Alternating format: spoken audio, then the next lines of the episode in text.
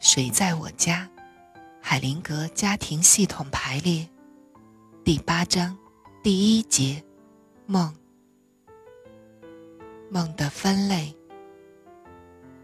问：您能举一个系统梦的例子吗？我拿不准您的意思。海灵格说：一个人曾梦见他在地下室中发现一具碎尸。然后他报了警。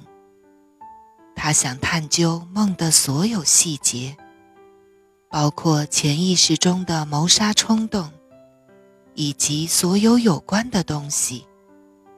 但是我阻止了他。我问他，在家族中有没有谁被谋杀了？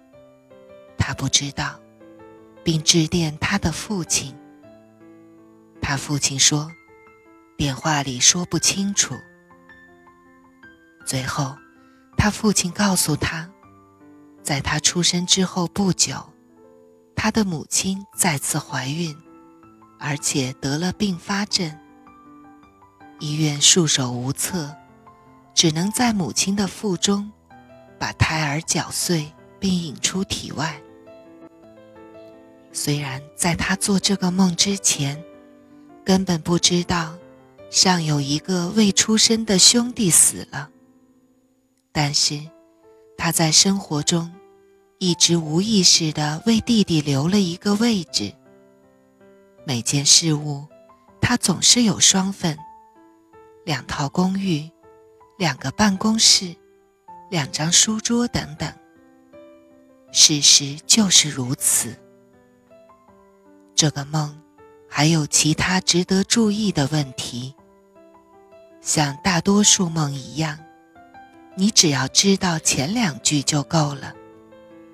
通常讲述一个梦，一般在第二句或第三句就已经到顶了。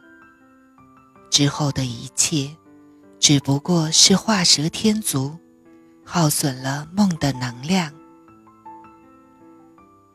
牵挂着梦的人，容易被细节迷惑。如果你叫人们习惯于用很简洁的方式讲述梦，并在两三句后立即停止的话，那么你可能会得到清晰有用的信息。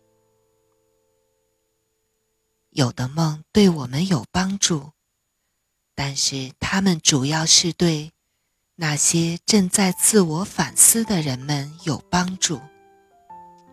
这样的人们能得到来自他们内心深处的附加的支持。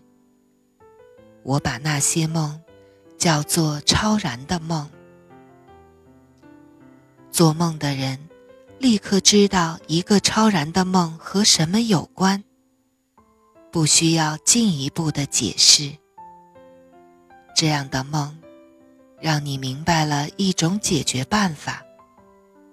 有时，当我正处理一个问题的时候，超然的梦会提供一个解决办法，或让我看到下一步。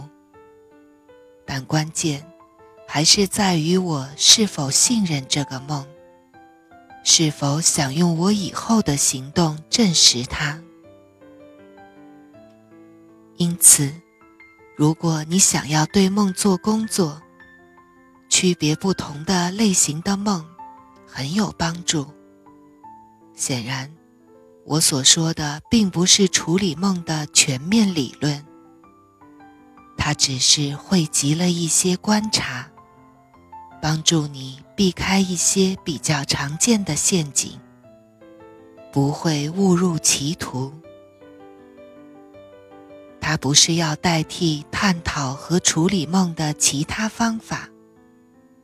但是，如果你把所有的梦都当作事实来处理的话，那就会造成毁灭性的破坏。